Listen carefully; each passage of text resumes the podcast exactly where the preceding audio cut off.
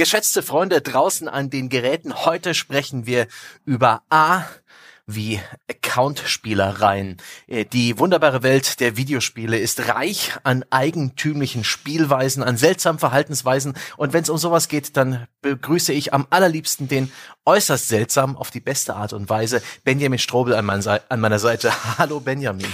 Hallo Sebastian. Also was für eine Begrüßung hier, also seltsam. Ich möchte bitte auf exzentrisch bestehen. nein, nein, nein. Also für mich seltsam ist ja praktisch die hübsche Schwester von bemerkenswert, TM, was ich viel zu oft sage und ne, erinnerungswürdig. Ähm, Darauf können wir uns so einigen. viele es gibt so viele Dinge in der Welt der Videospiele, die erinnerungswürdig sind. Wir haben ja bereits zwei Prototypen schon produziert, wo wir uns versucht haben, am Alphabet entlang zu hangeln. Da waren es aber eher so die Fachbegriffe und Spezialworte, wo euer Feedback, liebe Freunde da draußen war, die kennen wir schon. Und das ist nicht so interessant. Deswegen hoffen wir, mit diesem zweiten Versuch, das Alphabet zu erklimmen, euch ein bisschen besser ähm, am Ball zu halten, denn es soll um, um die etwas eigentümlicheren Verhaltensweisen beim Spielen gehen, um die, ja, ich denke mal um die Themen mit dem höheren Schauwert. Und oh Gott, ich glaube, bewegen wir uns in Richtung Boulevardjournalismus? Oh mein Gott, also da müssen wir irgendwo noch mal eine kleine Abzweigung finden, so die letzte Ausfahrt vor der Grenze oder so. Ähm, aber ich meine, jetzt könnte man auf die Idee kommen, da steht Account als Thema auf mhm. der Folge und jetzt denken die Leute, oh mein Gott, das klingt ja total langweilig. Accounts sind ja etwas total Alltägliches und das stimmt auch, aber, aber, was Leute damit anstellen, ist zum Teil richtig, richtig skurril. Zum Beispiel wurde 2007 ein einzelner WoW-Account verkauft. Weißt du für wie viel? Fünf Euro. Komm, jetzt einmal eine realistische Einschätzung. Ich habe keine Ahnung, wahrscheinlich um die. Boah, der Hype war groß. Vielleicht so hm, 5000 Euro? Ja, also das geht schon mehr in die Richtung. Ungefähr 10.000 US-Dollar wurden dafür oh. hingeblättert. Das fand ich schon recht beachtlich. Und aber auf der anderen Seite bekommt man dann jetzt so einen völlig durchgelevelten äh, League of Legends Account schon ab zwei Euro hinterhergeworfen. Hm. Und das macht mich irgendwie schon stutzig. Also dieser Unterschied erstmal. Und dann, dann gibt es Leute, die FIFA Ultimate Spieler für den doppelten Preis verkaufen und zwar an sich selbst, an den eigenen Account.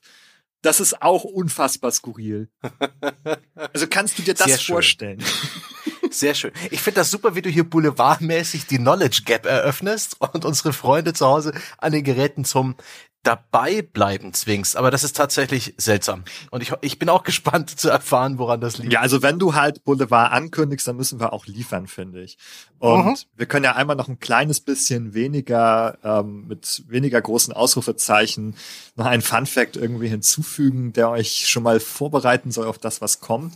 Es gibt zum Beispiel auch Babysitter für Accounts. Und zwar für so Browser-Spiele wie O-Game oder oh, einige ja. Spiele oder haben auch mal sowas gespielt wie das Penner-Game, habe ich gehört.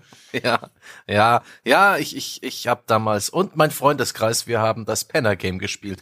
Praktisch das O-Game nur mit Flaschen sammeln. Ja, wir dürfen jetzt aber keine zu großen Versprechen darüber machen, dass wir so eigentümliche Dinge wie das Panda Game selbst besprechen. Also auch das ist, glaube ich, so im Bereich der seltsamen, skurrilen mhm. Auswüchse des Gamings anzusiedeln. Aber es geht ja um die Account-Spielereien, die dabei stattfinden. Jo.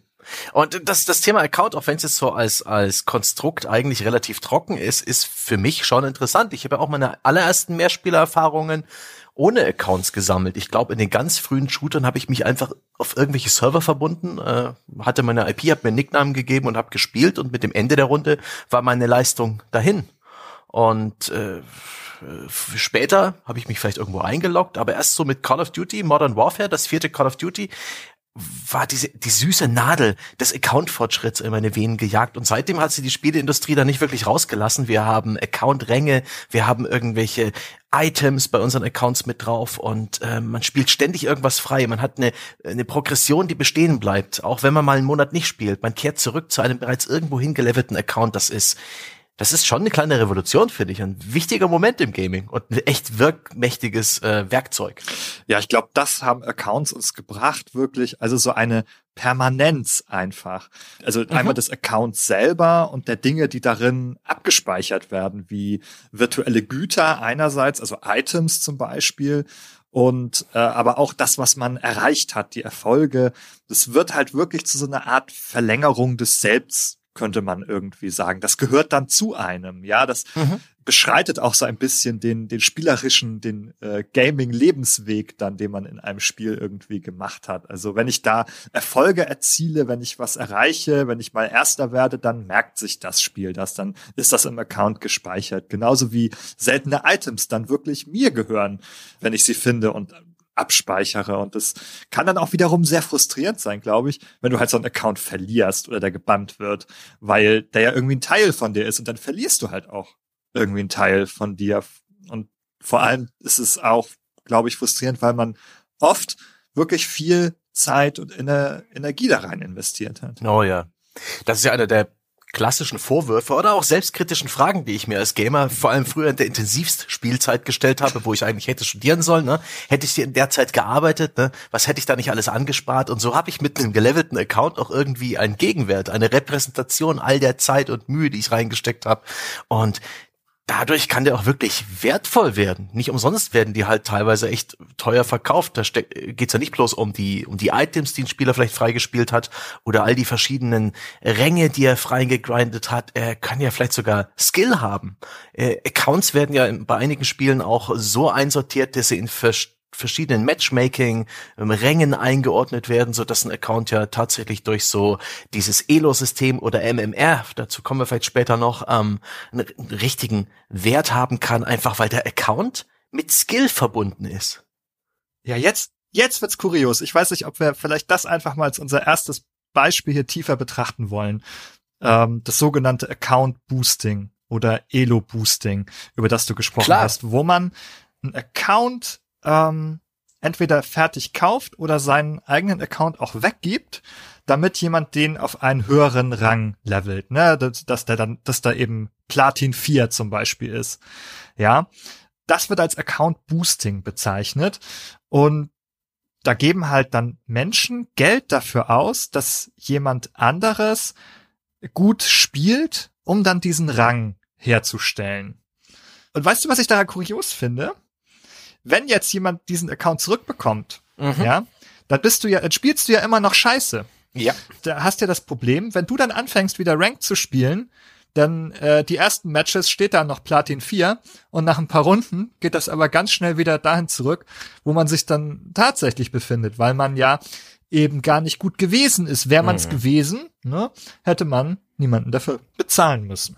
Ist ein bisschen so wie dieser Deal mit dem Teufel, ja, oder ein Wunsch von einem bösen Genie, der erfüllt wird. Man bekommt, was man will, man erfüllt sich den Traum eines hohen Player-Rankings, aber der Traum ist nicht von Bestand. Also ich kann es halt nachvollziehen, wenn es zum Beispiel bei MMO ums Leveln geht. Ja. Du sagst, ich möchte den, den, die Figur auf Max-Level bekommen.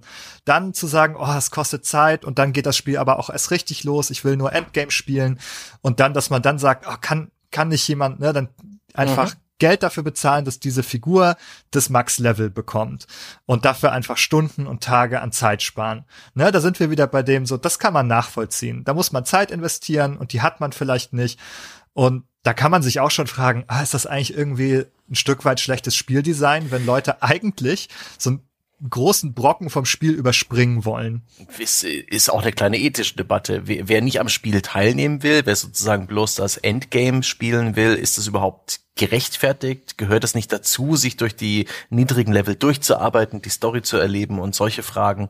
Ist eine, ist eine vertragte Geschichte, die, die auch gar nicht so leicht zu beantworten ist kann man auch schon absurd finden, wie gesagt. Ich meine, du überspringst einen Gameplay-Loop. Das ist das ja. Spiel. Du überspringst das Spiel, um das Spiel um es an einem anderen Zeitpunkt weiterzuspielen. Okay, absolut genug. Aber das mit dem Elo-Rank.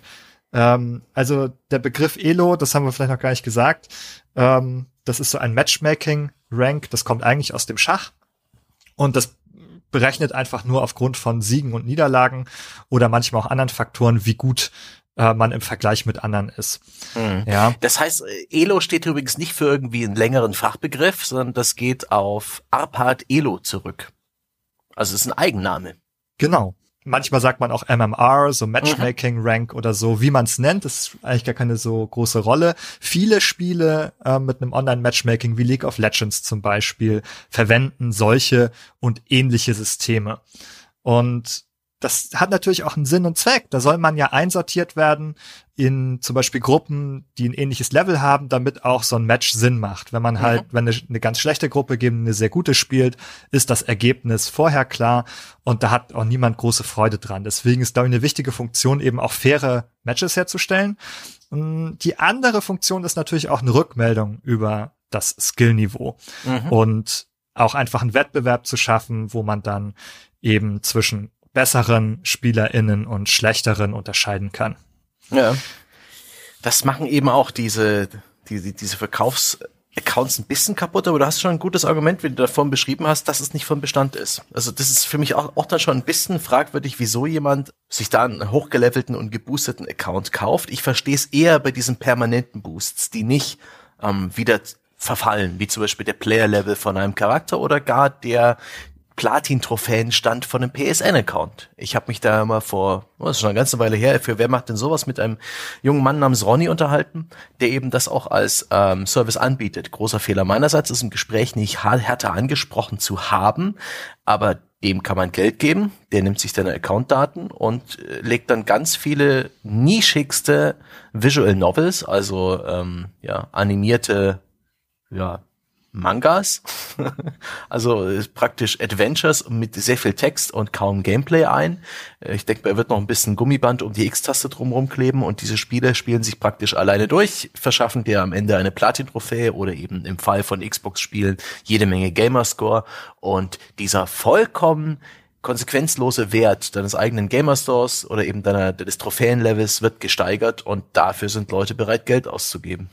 Ja, jetzt kommen wir darauf, es ist, ich glaube, es ist eben doch nicht komplett konsequenzlos. Also, ne, eigentlich schon. Mhm. Also dieser Wert, das ist irgendwie eine Zahl, 15 Platin-Trophäen, 50.000 Gamerscore, was auch immer, das ist eine Zahl, erstmal die keinen Wert. Aber ich glaube, dieser Statuswert, ja. also das soziale Signal, boah, guck mal, was ich kann, oder wo andere denken, boah, guck mal, was der kann, wie gut der ist, 50.000 Gamerscore, 100.000 Gamerscore, ähm, da kann man auch irgendwann sicherlich Eindruck mit schinden, äh, weil man denkt, oh, der hat schon viel gespielt oder hat schon Zeit investiert, ist auch beeindruckend vielleicht. Und da kommt natürlich irgendwie so ein Wert auch zustande. Und ich glaube, von den Achievements lässt sich das wieder so ein bisschen übertragen auch auf diesen Rank. Mhm. Weil auch damit geht nicht nur einfach eine Rückmeldung über Skill einher, sondern du hast auch im Grunde eine Klassengesellschaft geschaffen mit verschiedenen Gruppen, wo Leute einsortiert sind. Es gibt eigentlich im Grunde höhergestellte und ja. niedriggestellte ähm, Personengruppen. Und das lässt sich auch mit der Sozialpsychologie eigentlich ganz gut erklären. Und zwar gibt's da die sogenannte Selbstkategorisierungstheorie. Das lässt sich jetzt für, für die Ranks so erklären, dass diese Ränge Gold, Silber machen halt eine soziale Kategorisierung auf. Die machen dir ein Angebot, wie man Leute sortieren kann. Und wenn einem das angetragen wird, dann tendieren Menschen meistens dazu, eben Personen als Teil von Gruppen zu sehen und nicht mehr individuell. Dann bist du nur noch so ein Silberling, ein mhm. Goldspieler, ein Platin-Profi. ja. ja, der Mensch neigt schon meiner Meinung nach sehr dazu, sich ähm, auch aktiv irgendwelche Merkmale zu suchen, anhand derer er einander einordnen kann. Siehe eben diese ganze Gruppenzwanggeschichte in Sachen Mode zum Beispiel oder, oder Markenartikel, als ich in der Schule war. Mhm, oder Mode ja. im Allgemeinen. Siehe der, der Hype um irgendwelche limitierten Sneakers oder äh, spezielle Marken auch heute noch, die nicht in sich drin irgendwie einen besonderen Wert tragen, sondern wo es praktisch die öffentliche Wahrnehmung und eben dieses, diese Übereinkunft darauf, dass das was wert ist und das ist ein hoher Status, dass das ausreicht, um das eben wertvoll und begehrt zu machen. Ja, und im Grunde können diese Merkmale völlig beliebig sein ja. auch. Und da gibt's nämlich zum Beispiel auch eine, eine ganz spannende Studie aus den 80ern von einem Forscher Jacob Rabby. Und der hat herausgefunden, dass also einfach eine, eine Zuweisung zu Farben ihr seid Gruppe Rot, ihr seid Gruppe Blau.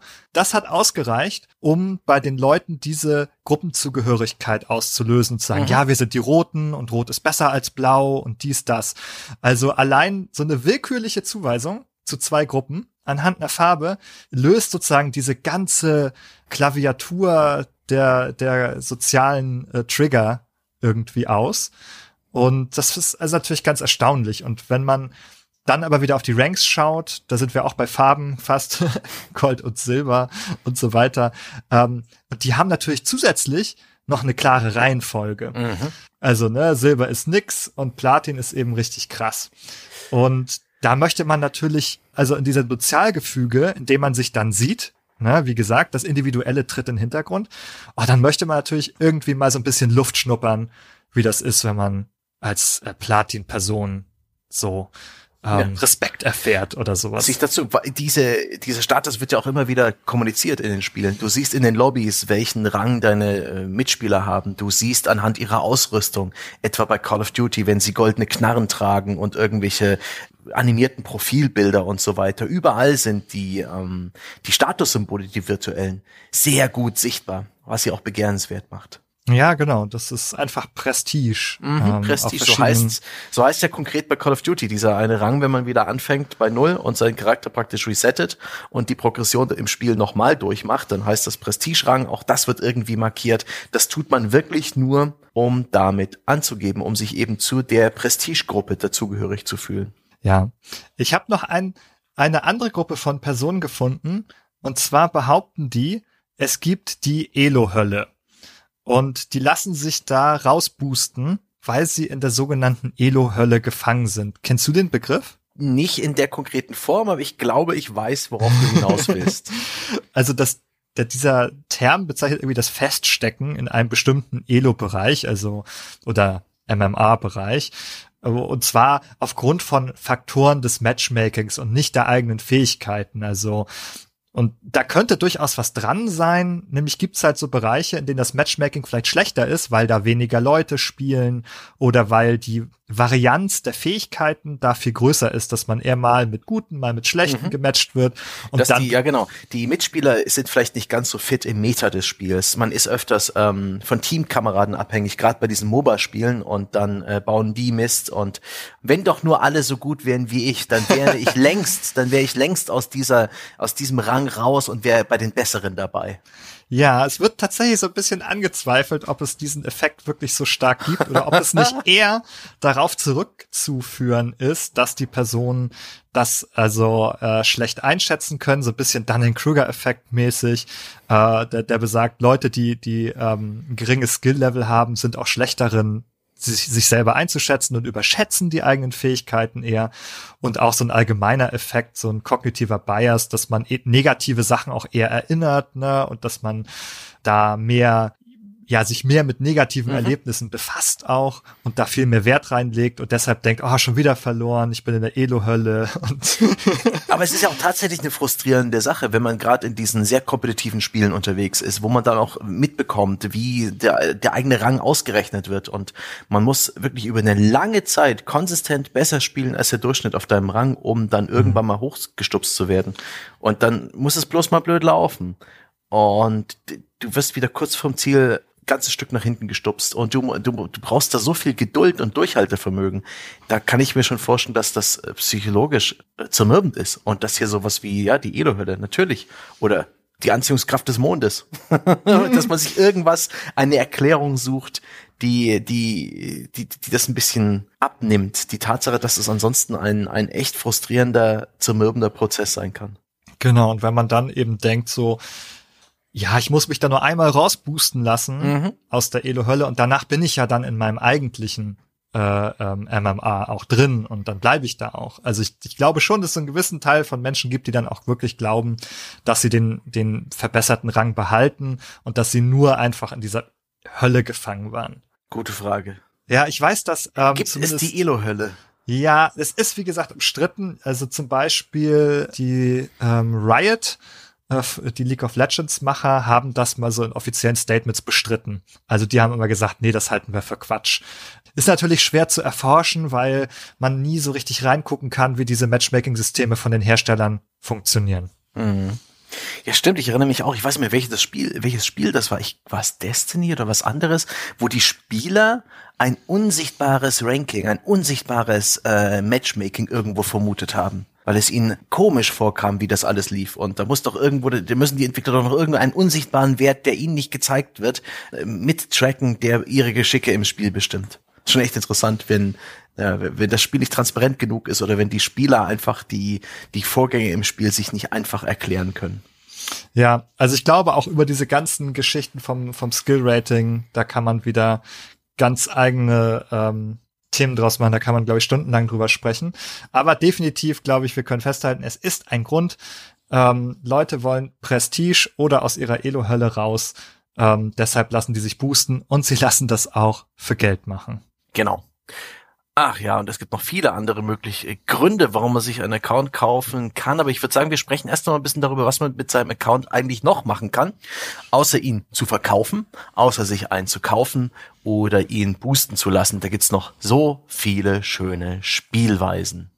Hast du uns da noch eine mitgebracht, so eine Spielweise? Die schönste, die mir am meisten Spaß gemacht hat, auch eine, die mir nicht so wirklich bekannt war. Das ganze Thema ist für mich so eins, an dem ich nie so wirklich teilgenommen habe, weil ich in meinem Leben sehr, sehr wenig äh, Emotionen und Zeit in Multiplayer-Spiele und deren Accounts investiert habe. Es ist nichts, wofür ich jetzt so groß schlaflose Nächte verbringe und wo ich daran hänge und irgendwie denke, Mensch, jetzt ein Rang noch.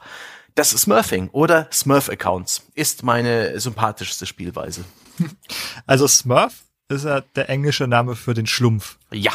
Schlümpfe. Ähm, woher, wie kommt das, dass das so gen genannt wird?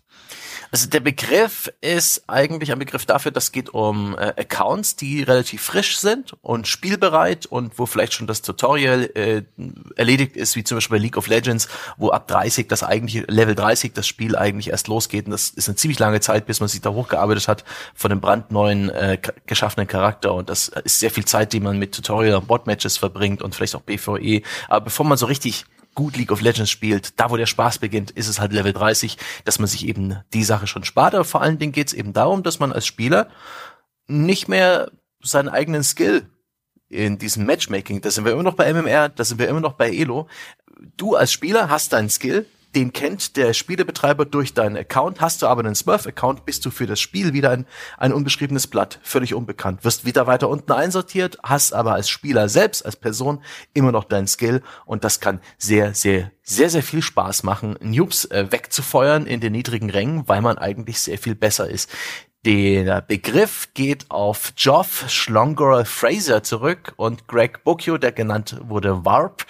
Die waren Elitespieler in Warcraft 2, Tides of Darkness, damals so in den späten 90ern.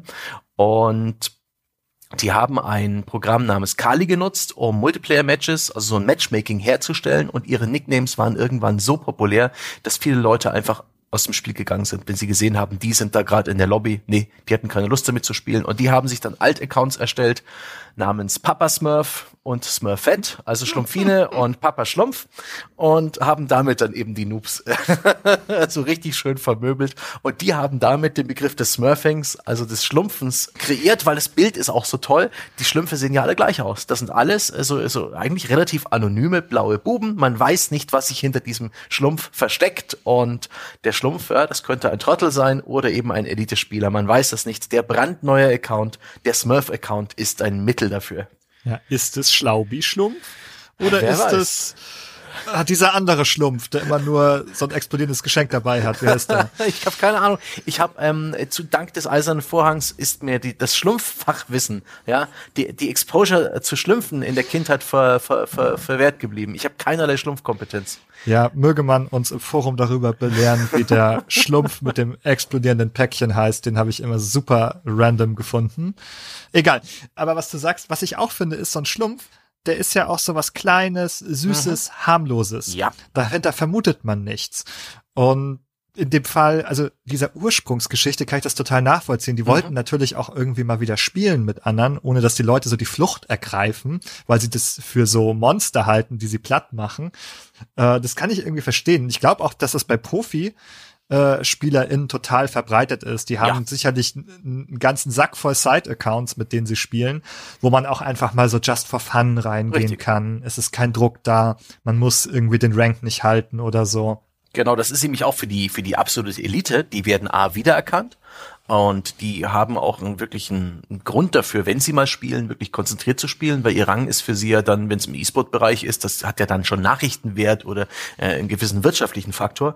Wenn die einfach mal weiß ich nicht, betrunken spielen wollen, just for fun, ganz entspannt spielen wollen, dann wechseln die auf Smurf-Accounts, ganz einfach. Genau. Und ja, der andere Grund, das hast du auch schon gedacht, so der 0815 Spieler oder 0815 Spielerin, die hat vielleicht auch so eine gewisse diabolische Freude daran, mal die Noobs platt zu mhm. machen. Also ich meine, ja, also den Impuls kann man irgendwie verstehen. Ja, es ist halt auch eine, eine, ein Spielen, in das kommt man nicht mehr zurück. Damals, als man mit seinem normalen Hauptaccount das Spiel begonnen hat, da waren alle genauso dumm wie du und man hat sich halt hochgearbeitet, aber man kann nicht mehr in die Zeit zurückreißen. Gibt's wohl sogar bei Sportlern diesen Begriff, ähm, nee, der heißt dann zwar nicht Smurfing, äh, Sandbagging ist der, wird er genannt, dass eben Profisportler teilweise auch an äh, Sportereignissen teilnehmen, die deutlich unter ihrem Niveau sind. Einfach um, mm. mal, um, um mal zu gewinnen, um, um, um, um mal zu schauen, wie sich das anfühlt. Und ich kann mir vorstellen, dass wirklich das Gefühl der absoluten Überlegenheit, etwas, was das Matchmaking, dieses Spielerranking ja effektiv verhindert, eins ist, dass ähm, das schön ist. Das will, das will man gerne mehr ja. einmal, mehr als einmal haben, wo sich die Sterne mal vereinen und man schafft das innerhalb seines Matchmaking-Ranks. Mit einem Smurf-Account wird das möglich. Ja, der Druck ist eben auch einfach sehr, sehr groß beim sportlichen Spielen mhm. auch. Und da kann man eben auch einfach mal ohne diesen Druck spielen ja. und mal ein paar Siege holen, ein paar Erfolgserlebnisse, die eben doch viel, viel schwieriger zu erhalten sind und viel seltener sind, wenn man natürlich ganz oben dabei ist. Da sind alle gut. Mhm. Da gehört das Gewinnen nicht immer, also zum absoluten Alltag. Da muss man auch mal vielleicht genauso oft verlieren, wie man gewinnt. Und ja, das, äh, das kann man, das kann man schon, das kann man schon verstehen. Aber es hat auch negative Effekte, denn das macht natürlich das Matchmaking so ein bisschen kaputt, dann, mhm. äh, weil dann plötzlich jemand da ist, der viel besser ist, und dann ist das oft der ausschlaggebende Faktor vielleicht in einem Match, wenn jetzt da ein so ein Smurf dabei ist. Ich weiß, bei League of Legends wird dann sofort natürlich geflamed und geschimpft, ah, da ist ein Smurf und mhm. äh, wenn jetzt jemand die sind verantwortlich für die Elo-Hölle, ja? Und das ist, das ist tatsächlich auch ein Argument, denn die, ähm, diese zu starken Spieler, die aber jetzt falsch einsortiert sind, die sorgen auch dafür, dass äh, Spieler auf der Gegenseite, die jetzt halt dramatisch hohe Verluste einfahren, weil zum Beispiel ein Spieler halt ein Profi ist, äh, aber der halt irgendwie bei den im Nichtschwimmerbecken rumschwimmt, dass der da eben dafür sorgt, dass die Leute unglaublich große Minuspunkte sammeln bei ihrem Matchmaking-Rating und dadurch eben noch viel länger in ihrer gefühlten Elo-Hölle hängen bleiben. Hier hätten wir schon wieder ein, ein Indiz, ja, dass es die Hölle dennoch gibt. Die Smurfs sind schuld, die Schlümpfe. Also da es definitiv Smurfing gibt, da es Smurf-Accounts gibt und einige von uns das vielleicht schon mal selber gemacht haben, muss das zu einem gewissen Grad wahr sein. Es muss zu einem gewissen Grad eigentlich existieren, mhm. dieses Problem. Einige sind in niedrigen Rängen viel zu gut, weil sie Smurfs sind und andere kriegen dafür die Klatsche und bleiben da irgendwie hängen. Und das ist jedenfalls nicht ganz fair. Mhm. Und man wird nicht richtig einsortiert vielleicht, ähm, so wie es, ja, das System eigentlich den Skill mehr oder weniger objektiv bewerten möchte. Zum gewissen Grad, glaube ich, muss das existieren. Und ich meine, wenn Riot das abstreitet, das ist natürlich auch ja, sicherlich auch geschäftlich wäre das nicht zuträglich, wenn man nun zugeben würde, dass es das gibt. Da will man natürlich eigentlich nach außen hin auch kommunizieren, dass es fair abläuft und dass es funktioniert. Mhm. Von daher, ja, also ein, ein Fünkchen ja, an dieser ich, ich Legende kann mir vorstellen, dass der, der Effekt nicht der größte ist insgesamt und dass man schon mit Konsistenz sich da eigentlich durcharbeitet. Aber ähm, ein weiterer Grund, warum man einen Smurf-Account kauft beispielsweise, man wurde gebannt. Das eigen, der eigene Account wurde gebannt, vielleicht sogar die Hardware-ID irgendwie der, der Konsole oder der, ähm, des Handys, so dass man sich vielleicht noch irgendwie einen Account besorgt, der auf einem anderen Handy verifiziert wurde, mit einer anderen Telefonnummer. Da gibt's also auch Möglichkeiten einfach, um wieder, ja, mal wieder rausgeschmissen. Vielleicht, weil man gecheatet hat oder vielleicht, weil man sich wie die allerletzte Sau benommen hat, weil auch daraus ziehen ja Leute Freunde, die kaufen sich dann eben schnell einen Smurf-Account und fangen wieder von vorne an. Ja, man könnte natürlich einfach auch so sich einen neuen Account machen und von vorne anfangen, aber dann müsste man sich eben wieder durch die Level grinden mhm. unter Umständen und dann kann man eben, wenn man die Brieftasche zückt, die Abkürzung nehmen. Ja. ja, aber tatsächlich gibt's irgendwie ein großes Angebot an für 10 Euro verkauften, verifizierten Activision Blizzard Accounts für eben Call of Duty Warzone, für diesen Battle Royale Modus, weil da offensichtlich irgendwie das, das Problem, was ja im Free-to-Play-Spiel sehr groß ist, dass man da irgendwie mal gebannt wird und dann ist es offensichtlich nicht so einfach, sich ständig neue alte Accounts zu erstellen. Und ähm, ja, dann kauft man sich einfach einen Smurf-Account. Ähm, wo auch wirklich in der Beschreibung steht, der hat noch kein Spiel gespielt, der ist auf Level 1, der hat keinerlei Items, der hat nichts, aber der ist eben verifiziert. 10 Euro bitte. Hm, abgefahren. Mhm. Ja, also ich finde die Preise eigentlich, wenn ich ehrlich sein soll, wenn ich das so höre, wenn du mir das sagst, denke ich mir, ich finde, es ist ein fairer Preis. also das wirkt mir nicht wie, wie Abzocke äh, rein preislich. Also fünf ja. oder zehn Euro würde, also könnte ich mir vorstellen, auszugeben, um dann so ein Aufleveln bis zum Max-Level irgendwie abzukürzen, wenn ich das Spiel schon kenne. Also ja. das finde ich schon gar nicht mehr so abwegig, wenn ich drüber nachdenke. Übrigens zum Thema Smurfs. Mhm. Smurf-Account. Es gibt ja so einen kleinen begrifflichen Bruder, könnte man sagen, den Twink-Account. Ah, den habe ich hier auch als nächstes auf meinem Level, auf meinem Zettel stehen. Der Twink-Account ist auch ein spannender. Genau, und da habe ich herausgefunden, also das, mir war das noch kein Begriff, das liegt daran, dass ich MMOs nicht so viel spiele, ja, mhm. also, ne, so MOBA schon mal, da kenne ich den Smurf, aber da sagt man wieder nicht Twink, sondern Twink kommt offenbar eher aus der Szene von MMO-SpielerInnen. Und da bezeichnet man also Spielfiguren mit, die also auf jeden Fall erstmal nicht die, die, die der Main-Char sind, also die, die Hauptfigur, die man immer spielt, sondern irgendwie auch Side, Side-Accounts, frische Accounts, die man sich vielleicht neu macht und die dann häufig mit High-Level äh, Equipment so ein bisschen gepampert werden und mhm. aufgestockt werden, dieser diese Figur eigentlich noch gar nicht haben kann, so dass also zwar ein Level 1 äh, Charakter ist, aber eben mit total geboosteten Statuswerten ja. durch Ausrüstung. Da hat irgendwie die Community Aspekte von so einem MMO gamifiziert. Das ist total spannend, denn diese Twink-Accounts, die sind vor allen Dingen in diesen Levelbereichen unterwegs, wo für so Gratis-Spieler Schluss ist mit Hochleveln. Wo ähm, vielleicht auch bei World of Warcraft gibt's auch irgendwie so ein Level für Spieler, die haben mal bezahlt und zahlen jetzt nicht mehr, die können immer noch spielen und die haben dann halt ein Level Cap. Und auch die können online spielen, gegeneinander in den PvP-Arenen, in den Battlegrounds. Und schon hat die Community ein Incentive? Ja, wie gut kann ich denn sein? Äh, genau an der Levelgrenze, wo die Gratis-Spieler aufhören, wo ich dann eben auch einsortiert werde, wenn ich gegen die spiele.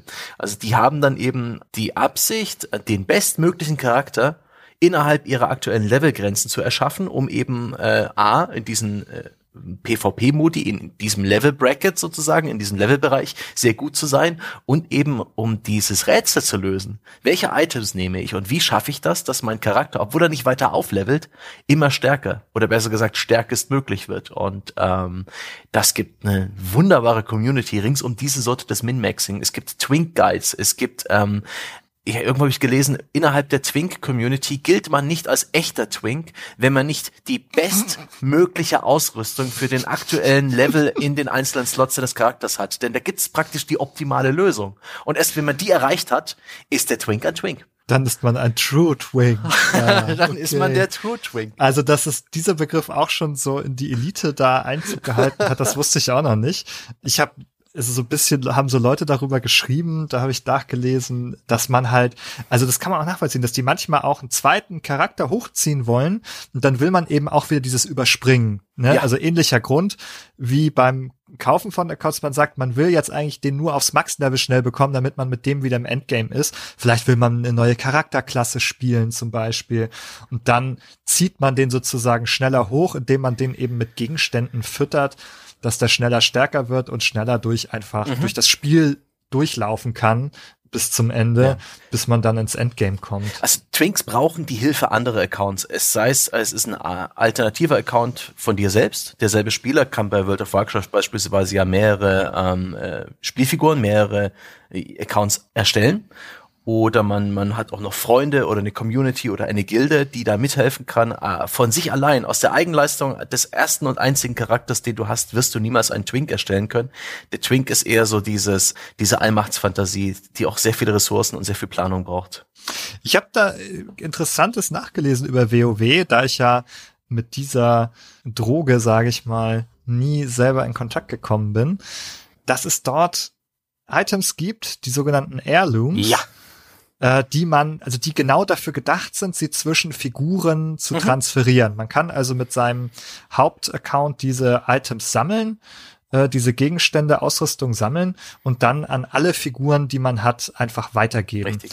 Und damit, ja, hat WoW sicherlich eine Lösung gefunden für ein Problem, das sie gesehen haben, dass da vielleicht immer Items weitergereicht wurden. Ich, ich finde eher diese Heirloom-Items, man könnte die übersetzen mit Erbstücke, dass man die, dass die eher so ein bisschen das Twinken ermöglichen oder unterstützen, dadurch, dass man sie eben seinem Alt-Account geben kann, seinem frisch gewürfelten neuen Zwergenjäger, ähm, der dann vielleicht, wenn er Level 15 erreicht, dieses Erbstück anziehen kann und dramatisch besser geworden ist. Denn diese MMOs haben ja in der Regel schon sehr, sehr viele Mechaniken, die das Twinking verhindern. Konkret sind das ja Level-Voraussetzungen, um bestimmte Items zu tragen dieses, dieses tolle Schwert ist erst Level 50, aber dein Twink soll ja zum Beispiel irgendwie ein Level 29 Twink sein, dann kann er dieses tolle Schwert nicht benutzen, genauso wie viele andere Verbrauchsitems und so weiter. Und sehr, sehr viele sehr gute Items im Spiel sind halt Bind on Equip. Ähm, das heißt, sobald man sie einmal trägt, verbinden sie sich mit deinem Charakter und die können keinem anderen Charakter mehr gegeben werden. Das verhindert eben auch einen Gebrauchtmarkt, bei dem der Twink-Charakter sich eindecken kann. Und mit eben diesen Heirloom-Items, diesen Erbstücken, ist zumindest derselbe Spieler, dieselbe Person in der Lage, ähm, irgendwie einen Alt-Account, also eine Alt-Spielfigur noch nach oben zu treiben, aber es verhindert dennoch ganz erfolgreich, dass hier Spielergruppen, dass mehrere Personen, mehrere Menschen sich hier gegenseitig boosten. Finde ich, ist ein schöner Mittelweg. Genau, es lenkt es so ein bisschen in Bahnen. Ne? Mhm. Es ist, ermöglicht eben deine, die eine eigenen Figuren schneller zu boosten, aber es unterbindet gleichzeitig, dass dazwischen ähm, ganz unterschiedlichen mhm. SpielerInnen wild durchgetauscht wird. So. Finde ich jedenfalls ganz interessant. Ich habe noch nie mit mit so einem Twink-Account äh, Berührung gehabt. Ich habe niemals sowas gespielt. Ähm, deswegen ist es für mich ein bisschen fremd, aber ich verstehe die Faszination. Das ist, weil es eben auch etwas ist, das im normal in der normalen Spielprogression nicht vorkommt. Das ist so eine Was wäre wenn Frage, die man sich hier stellt. Wie stark kann ich diesen eigentlich mittelleveligen Charakter machen und wie fühlt sich das an? Ich kann mir vorstellen, dass es auch richtig Spaß macht, einen zu spielen ich habe nur eine persönliche Erfahrung damit, und das ist wirklich so Soft Drinking. Also absolut. du wirst lachen über diese Geschichte, aber ich glaube, man kann es eigentlich da hinein einsortieren. Und zwar befinden wir uns in meiner Kindheit auf dem Game Boy mit Pokémon. Und da haben wir es häufig so gemacht unter Freunden, dass wir uns dann gegenseitig starke Pokémon rüber getauscht haben oh, aus früheren Spieldurchläufen und dann haben wir sozusagen den den äh, ein frisches Spiel gestartet und hatten dann schon ein Set von sehr starken Pokémon zum Start. Oh, ihr habt dann also das Link-Kabel benutzt? Gameboys miteinander verbunden und getwinkt? Das ist cool. Genau, wir haben, also es gibt bei Pokémon ja, also bis heute, glaube ich, einfach nicht mehrere Spielstände. Du hattest nur einen Spielstand. Wenn du von vorne spielen wolltest, hast du alles verloren. Und wir haben dann tatsächlich mal so dann einfach gesagt, okay, jetzt lass mal alle Pokémon in deinen Account transferieren und dann starte ich neu und dann gibst du mir die alle wieder und tauschst du mir die zurück. Und dann hat man stundenlang mit diesen verkabelten Gameboys diese Pokémon hin und her getauscht, um dann, um den neuen Spieldurchgang oder neuen Account quasi, der damit auch verbunden war. Man konnte ja später auch online spielen damit, da brauchte man auch kein Linkkabel mehr. Konnte man eben gleich zu Beginn des Spiels die starken Pokémon äh, wieder zurückhaben. Da hast du jetzt aber auch gleich etwas angesprochen, was jetzt auch noch mit dazugehört, was mit zu den völlig normalsten Account-Spielereien gehört, die es da draußen gibt, nämlich dem Mule-Account. Oh, Mule-Account. Der Maulesel. Der Maulesel, der zu nichts anderem da ist, außer deine Lasten zu tragen. Dieser arme, ja, das arme Rollenspiel äh, Heldenviech, das niemals irgendwie großartig Level 2 erreichen wird, der sein Leben neben dem Auktionshaus in Stormfront stehend verbringt. Oh, hieß das Stormfront? Ich bin mir nicht ganz sicher.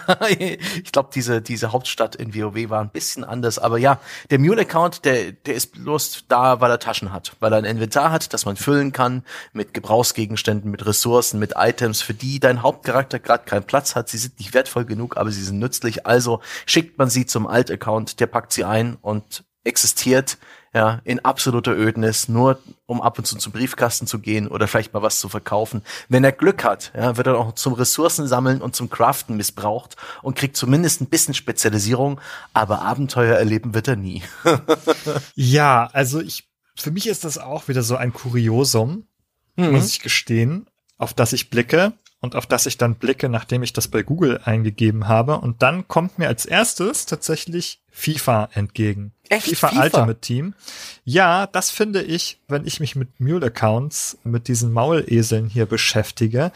Und zwar sind wir da auch wieder bei so vorbespielten Accounts mit, ne, die haben vielleicht Erfahrungspunkte oder Währungen und Items und so weiter. Die haben eben die Kärtchen und die haben eben auch diese Ingame-Währung. Und die kann man dann kaufen. Und das Ziel ist es aber, weil das ja nur äh, diese Packesel sind, die Währung in den eigenen Account zu überführen. Mm.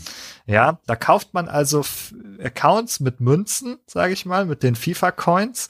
Und dann steht man vor dem Problem, dass man die umpacken muss von der einen Satteltasche in die andere. Und auch da muss, müssen Leute kreativ werden, habe ich gelernt, denn das find, ne, findet EA zum Beispiel auch gar nicht so gut, dass da, damit gehandelt wird und dann diese Coins transferiert werden.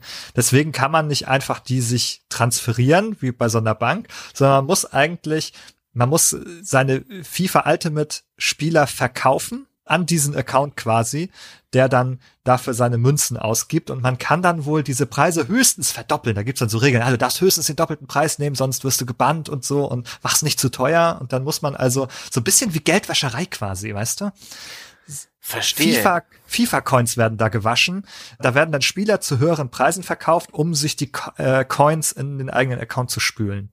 Okay, das habe ich eh immer schon gefragt, weil ich habe hier und da immer wieder mitbekommen, dass es auch bei FIFA Ultimate Team so einen, so einen Graumarkt gibt, wo man sich eben auch Coins kaufen kann, die die ja eigentlich äh, FIFA selber verkauft und und äh, Accounts und so weiter, die die EA ja eigentlich eigentlich hatte ich gedacht, hat EA diesen Markt komplett in der Hand, aber da es ja einen Graumarkt gibt, habe ich mich schon immer gefragt, wie man das letztendlich realisiert. Aber gut zu wissen, gut die zu Leute wissen, dass es furchtbar kompliziert und mühsam ist, selber ja. schuld kreativ werden, wie gesagt. Also es ist wirklich, das, das wirkte auf mich wie so diesen Nagel, das Nagelstudio zu öffnen, um dort Geld zu waschen. Wenn man da also du die, die Spieler zu doppelten Preisen reinstellt, um sie dann mit dem anderen Account zu kaufen und die Leute müssen dann VPNs benutzen, damit sie nicht mit beiden Accounts von der gleichen IP-Adresse kommen und all solche verrückten Sachen. Ja. Da ist der Mule, wie ich ihn kennengelernt habe, damals in World of Warcraft, der deutlich harmlosere. Das ist dann wirklich dieser, man kann, ich weiß gar nicht, wie, wie viele man damals äh, zum, zur Vanilla-Launch-Phase des Spiels überhaupt erstellen konnte. Ich glaube fünf bis zehn Charaktere und dann hat man halt einen erstellt und ihm halt per Post ganz viele Items geschickt, die man gerade nicht brauchte oder die man halt zur Seite legen wollte. Das war auch kompliziert, aber das war eigentlich ganz gängig. Und aber da war der Grund einfach nur, dass man nicht genug Space quasi genau, hatte. Inventarplatz oder Bankschließfächer ist eine der limitierenden Ressourcen in, in World of Warcraft. Ich weiß nicht, ob es immer noch so ist. Ich nehme es einfach mal an.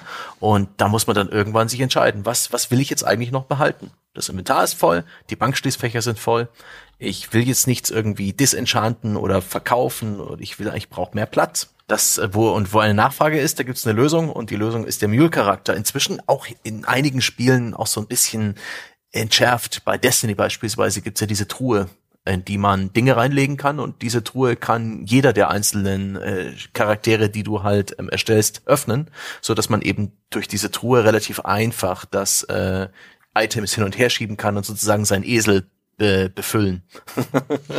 ja, okay. Also ich erinnere mich gerade noch mal an Fallout 76, da war das dieses begrenzte Inventar doch auch so ein gigantisches Problem am Anfang. Ich weiß nicht, wie sich das weiterentwickelt ich hat. Ich nehme an, Sie haben inzwischen äh, eine, eine Lösung, die Sie dir verkaufen wollen. Es ist ein mächtiges Mittel, das begrenzte Inventar. Bei Path of Exile ist ja auch ein Free-to-Play-Spiel. ist Es eine der ähm, ersten Dinge, die, wenn man mit dem Spiel zufrieden ist, die man sich dann gegen Echtgeld kauft. Mehr Reiter im Inventar.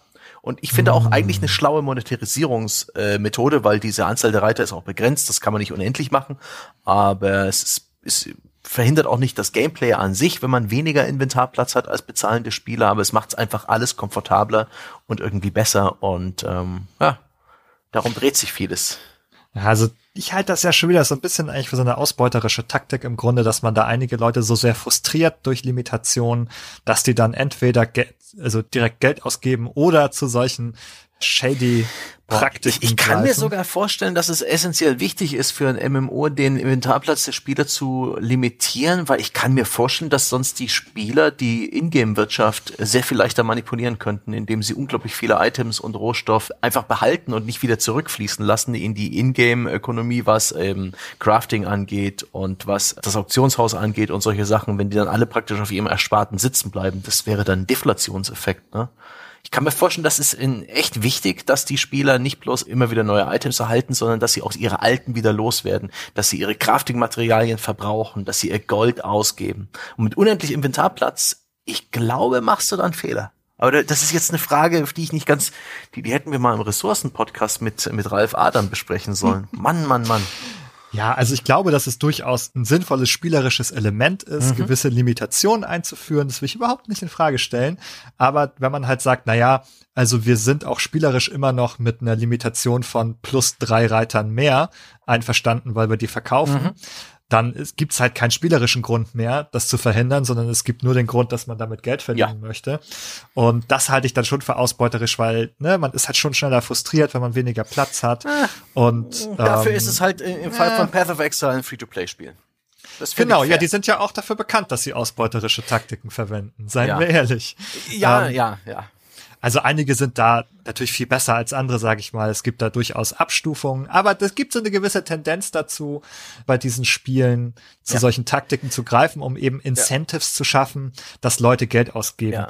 Und das bringt mich tatsächlich noch einmal zu einem anderen Account-Thema das äh, in meinen Augen auch auf absolut ausbeuterische ähm, Mechanismen zurückzuführen ist, nämlich das sogenannte Account Sitting. Ah. Das Babysitten eines Accounts. Da kommt man, also da habe ich gedacht, warum braucht man das eigentlich? Warum braucht jemand, dass ein, eine andere Person auf einen Account aufpasst? Und begegnet ist mir das vor allem bei diesen Browser-Games, ne, wie O-Game und wie hieß deins Penner-Game? Das Penner-Game. Ich das bin auch, also ich, ich habe auch mal Kontakt gehabt mit Account-Sitting. Ah ja, ja du hast sogar persönliche Erfahrungen damit. Ja, ja, ja. Ja, und dann musst du das gleich mal berichten. Ich kenne das ja wieder nur Secondhand, weil ich also schon wieder so intuitiv so einen Bogen um diese Art Spiele gemacht habe. Es gibt viele davon, ne? es gibt äh, die Stämme oder mhm. Tribal Wars heißt das dann oder sowas, O-Game und so weiter. Aber erzähl du mal, wie du zu deinem Account-Setting da gekommen bist. Gut, also im Freundeskreis haben wir alle dieses Penner-Game gespielt. Es war so Mitte der 2000er Jahre. Es war lustig, es war irgendwie, du musst halt Flaschen sammeln oder gehst betteln und am Anfang hast du eine Maus als Haustier und später ein Tiger und man muss halt diesen, diesen Bettler-Charakter hochleveln. Das Spiel hat keine Grafik, das besteht in, auf der Website nur so aus verschiedenen Reitern. Das ist wie eine Excel-Tabelle, wie O-Game eigentlich auch.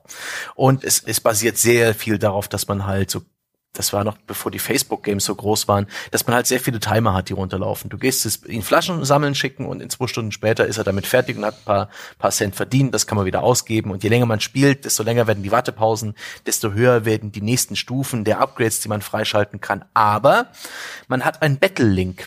Das ist, also, wenn den jemand anklickt, jemand anderes, der auch ein User ist, dann, dann erbettelt man sich ein bisschen Kleingeld. Natürlich ist es eine Mechanik, damit dieses Spiel so möglichst viele Seitenaufrufe schafft wie möglich. Die haben ja mit Werbebannern Geld verdient und äh, jeder, der ernsthaft gespielt hat, war dann eben dann plötzlich in intensiviert, sein Battle-Link vielleicht in die Signatur zu packen im Forum oder so hier oder sogar seine Leute in, in per ICQ oder MSN damals zu nerven, hier klickt mal bitte da drauf. Und in meinem Fall war es dann soweit, dass einer meiner Kumpels echt heftig eingestiegen ist, auch in der Region einen Intensivspieler kennengelernt hat und dann eben auch angefangen hat äh, mit dem Account-Setting. Denn man kann dann ja einfach alle Battle-Links sammeln von allen Spielern, die man kennt und hat dann so zu einem Bookmark im Firefox, das aus 200 Tabs besteht und das Bookmark ruft man auf, und dann dauert es viele Minuten, bis das Internet und der Browser sich wieder, wieder gefangen haben und diese hunderten Tabs geöffnet hatten. Und ich glaube, alle zwei Stunden konnte man da draufklicken oder sowas. Und da war es dann die Aufgabe von jemanden in der Runde, regelmäßig am Tag die ganzen Battle-Links anzuklicken, um eben die Ingame-Economy, um den Fortschritt all der Beteiligten am Laufen zu halten.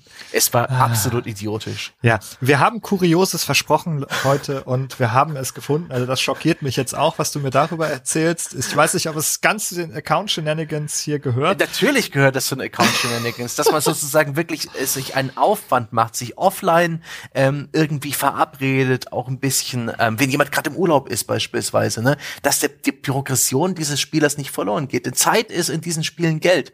Und das Ziel ist immer endlos weit entfernt. Und dann die Vorstellung, zwei Wochen lang gar nicht mehr weiterzukommen. Und da gibt's ja noch Ranglisten und so weiter. Nein, nein, nein, nein. Dann kümmert man sich und hat ein Auge drauf, dass halt äh, der, der Account weiter betreut wird, dass irgendjemand ab und zu draufschaut, draufklickt ähm, und ja, hm. Ja, also da kann ich jetzt anknüpfen mit dem, was ich über O-Game gelernt habe. Ich hatte nämlich einige Freunde, die das auch ähm, zeitweise mal intensiver gespielt mhm. haben, die quasi da in diesen Abgrund hinabgestiegen sind, äh, wenn man das so sagen möchte. Und so wie ich das da empfunden habe, ne, du sagst dann auf den Timer runter und dann muss man irgendwie einerseits erstmal warten, mhm. äh, muss dann auch schnell zurückkehren, wenn man das optimieren möchte, muss Richtig. man natürlich dann wieder an, an Ort und Stelle im Browser sein, wenn der Timer abgelaufen ist, man die nächsten Sachen bauen kann oder die nächsten ja. Ressourcen abbauen kann und so weiter. Und dann gibt es zumindest bei O-Game auch noch PvP. Ähm, man kann quasi jederzeit auch angegriffen werden mhm. in diesem Spiel, so dass dann andere Personen also einem da Ressourcen wegnehmen oder die Basis zerstören. Und ich habe da immer nur Geschichten gehört von, ich hatte so und so viele Todessterne und die wurden mir alle kaputt gemacht. Und dann habe ich das Spiel nie wieder gespielt, weil es so frustrierend war.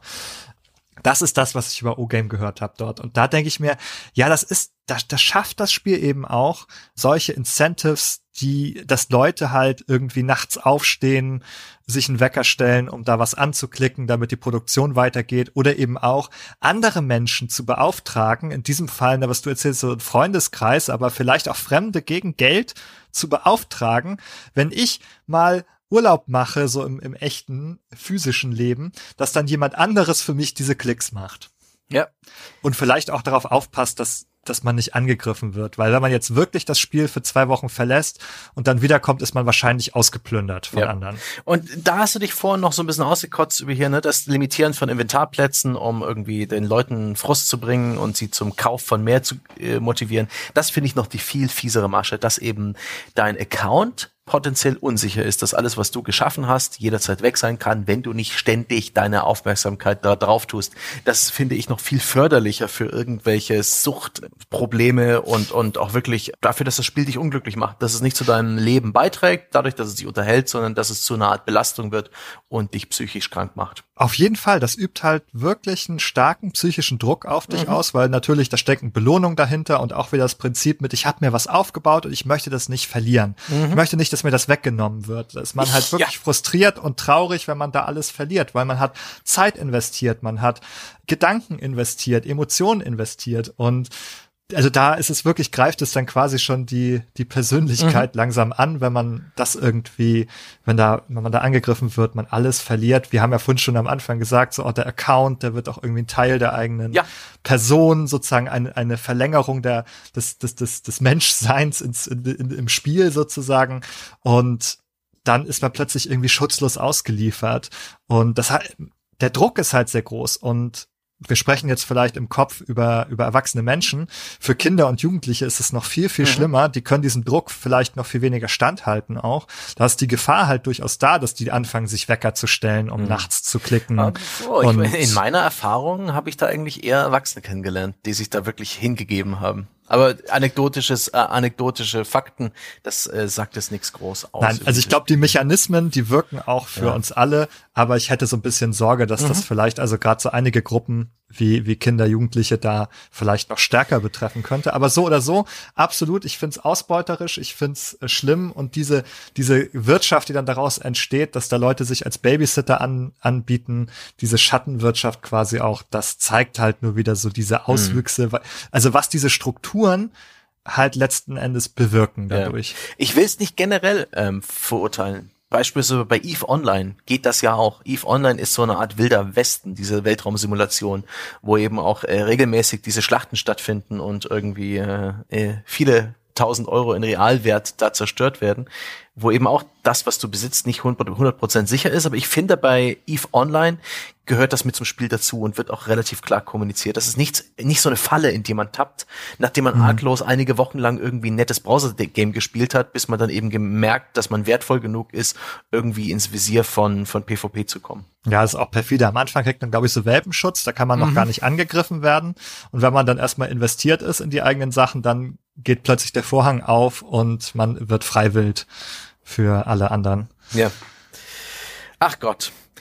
Kommen wir zum, zum letzten, zur letzten Spielweise des, des Account-Blödsinns. Bring uns eine neue Spielweise ja, auf also die Spielwiese. Ich denke, ich denke nicht, dass wir mit der Spielweise sehr viel Spaß haben, denn ich, sie wirkt einfach nur unglaublich ähm, anstrengend auf mich, umständlich und ähm, das ist eher was für die für die Geschäftemacher. Und zwar das Multiboxing, das sogenannte Multiboxing. Ich weiß den Ursprung dieses Begriffs jetzt nicht, aber ich kenne es aus den WoW-Zeiten, dass man eben ein äh, Online-Rollenspiel oder ein beliebiges anderes Online-Spiel spielt und zwar nicht mehrere User mit einem Account, wie es beim Babysitten der Fall ist, sondern umgekehrt. Ein User spielt mehrere Accounts gleichzeitig. Das heißt, bei WoW kann man beispielsweise tatsächlich mit den richtigen Equipment und der richtigen Hardware, teilweise an einem PC, da gibt es tatsächlich Software und spezielle Lösungen dafür, oder mit zwei PCs zwei Spieler gleichzeitig spielen. Äh, und da gibt's verschiedene Gründe dafür. Man will vielleicht irgendwie Inhalte im Spiel sehen, die nur Gruppen vorbehalten sind. Man hat keine Lust auf das Mitspielen mit anderen Leuten. Man hat vielleicht Lust, ähm, sich das Spiel schwieriger zu machen.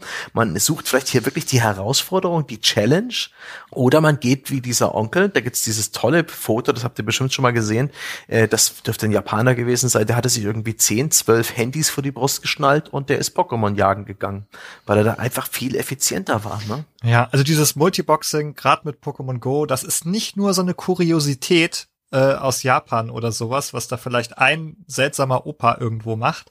Ich habe da selber Erfahrung mit gesammelt und zwar war ich mal bei so einem äh, Pokémon Go Event. Oh, das war das, in Dortmund. Mich. Was was ja. macht ein Pokémon Go Event aus? Was ist der Eventcharakter? Was passiert da beispielsweise in Dortmund, wo du warst, was anderswo nicht passiert? Ich dachte bei Pokémon Go sind überall in der Welt Pokémon versteckt. Ähm, das stimmt. Das ist, das ist auch so.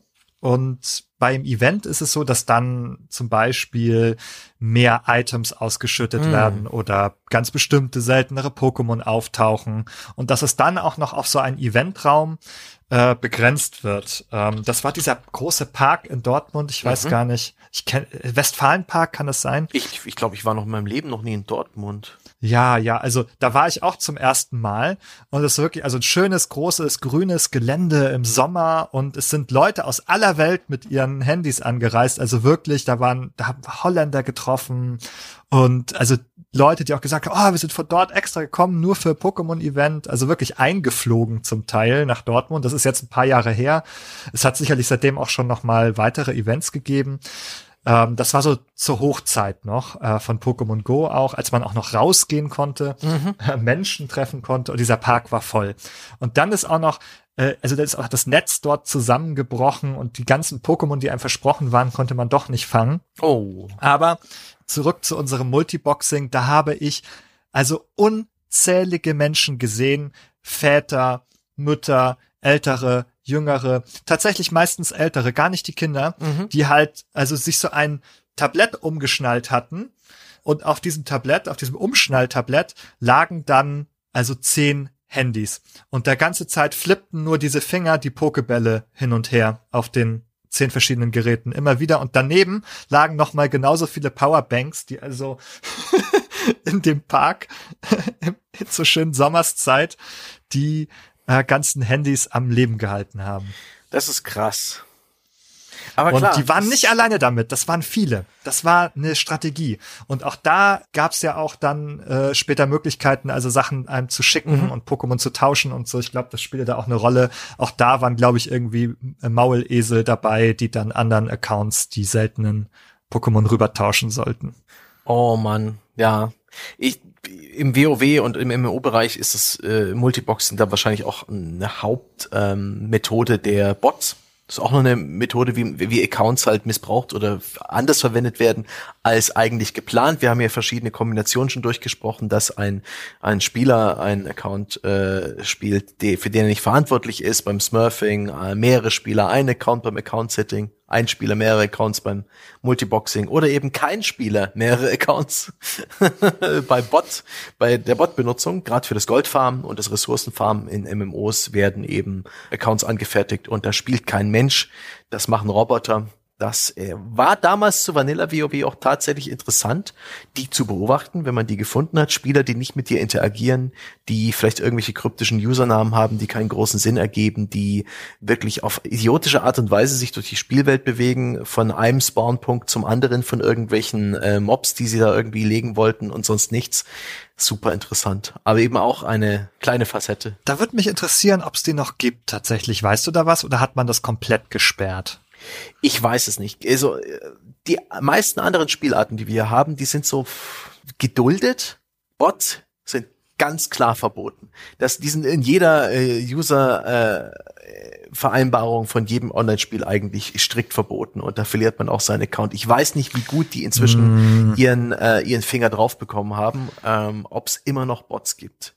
Sag das mal den Aimbots in Warzone. Das ist wieder was anderes. Das ist ja praktisch Cheaten. Das sind ja, ja praktisch keine, keine ferngeschirrten ah. Spieler. Aber ähm, in, in, in, in MMOs, ob es immer noch Bots gibt, ich weiß es nicht. ja, da nur, ich wollte noch mal kurz das Salz einstreuen. Wenn ich das Wort Bot höre, dann denke ich an diese Aimbots, die, die mir da, die mir da mein Elo in die, in ja, die, die Hölle dich schicken. weiter in die Elo-Hölle drücken, ne? Wie so viele. ja, genau. Nee, aber es, ich finde es total spannend. Also diese selbstgesteuerten Figuren, also quasi vom Bot gesteuerte mhm. Figuren in MMOs, die farmen oder vielleicht auch in Diablo oder sowas. Oder vielleicht sogar welche, die dann die Lanes in League of Legends spielen, um diesen Account auf Level 30 zu kriegen das würde mich interessieren, ob es die noch gibt. Mhm. Ist mir nicht begegnet bei der Recherche diesmal. Ich würde es fast, aber, ich würde es fast vermuten, sonst wären doch gerade diese Level 30 ja. League of Legends Accounts deutlich teurer, wenn da wirklich hm, Arbeit reinkommt. Andererseits gibt es genügend Länder auf der Welt mit schnellem Internet, wo man, ähm, wo, wo das ein easy Monatsgehalt ist im Durchschnitt der Bevölkerung und sich das vielleicht dann doch lohnt. Ich bin mir nicht sicher. Ja, ich nehme an, dass da schon, dass man dagegen vorgeht, dass das mhm. nicht gewünscht ist, dass da die Bots rumlaufen. Aber wie immer ist das so ein Kräftemessen, sehr wahrscheinlich wahrscheinlich dann entwickelt die nächste Person den etwas klügeren Bot, der mhm. erstmal nicht auffällt und dann gibt's so ein bisschen ein Wettrüsten. Absolut. Das ist eigentlich auch wieder ein gutes Thema. Vielleicht B wie Bots, gehen wir dann direkt weiter. ähm, wahrscheinlich, wahrscheinlich nicht. Aber es würde mich tatsächlich mal interessieren, wie weit Bots eigentlich gekommen sind. Ob es hier seit den über zehn Jahren, wo ich mich damit beschäftigt habe und das auch wirklich mitbekommen habe, ob sich da groß was getan hat. Ich würde jetzt einfach mal tippen, ja. Denn ne, die Natur duldet kein Vakuum und überall da, wo es eine Möglichkeit gibt und es ein Bedürfnis gibt, wo Wert festgestellt wird an irgendwas, sei es Ingame Gold, äh, sei es Spielerlevels. Wir haben es ja eine ganze Sendung ja besprochen. Sobald da irgendwo Leute einen, einen Wert sehen und auch bereit sind, Geld dafür zu zahlen, wird es findige Geschäftemacher geben, die sich überlegen, wie schaffe ich das mit dem geringstmöglichen Einsatz an äh, Ressourcen und an Arbeitskraft. Herrlich. Ja, ja, absolut. Und ich finde, das war eigentlich noch eine schöne Tour durchs Kuriositätenkabinett der Account-Spielereien. Mhm. Ich finde, viele Dinge wurden durchaus nachvollziehbar, wenn man sich ein bisschen näher damit beschäftigt hat. Mhm. Aber das mit dem Edo-Boosting, das überzeugt mich nach wie vor nicht. Das halte ich weiterhin ein bisschen für eine Kuriosität. Weil, weil sie, weil sie nicht von Bestand ist. Weil, weil sie, so nicht von Bestand wirkt. ist. Ja, genau, weil sie dann doch, ich, ne, also der soziale Status, den will man haben, das verstehe ich, aber er schwindet dann so schnell wieder. Ich kann mir selber nicht vorstellen, Geld dafür auszugeben für einen Rank, der dann nach ein paar Spielen zerbröselt wie ein alter Kicks. Ist vielleicht so ein bisschen wie die gefälschte Markenklamotte, die auf den ersten Blick so ein bisschen aussieht wie, aber die der genauen Überprüfung nicht standhält. Und die verkauft sich ja auch gut. Und du meinst, da rippelt sich dann auch irgendwie der Faden langsam ab. ich sag dir eins, ja, die Fake Gucci Tasche, die hält nicht lang durch. Ach ja. Nun.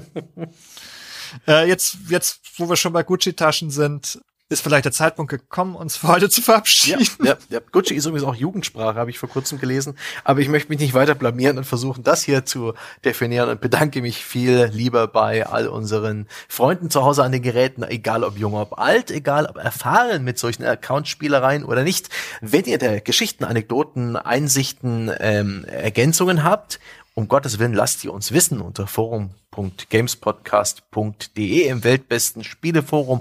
Auch Feedback wäre lieb. Wir sind schließlich dann interessiert, ob euch diese Aufbereitung des guten alten Alphabets besser taugt als der Versuch eins. sind wir super neugierig drauf. Das soll es jedenfalls für heute gewesen sein. Wir hören uns dann wieder beim guten B. Worum es genau gehen wird, das überlegen wir uns noch. Auch hier sind Vorschläge willkommen. Danke, Ben, für die Zeit, die du dir genommen hast. Sehr gerne, es war wieder sehr schön. Und danke, liebe Leute, für eure Aufmerksamkeit. Bis zum nächsten Mal.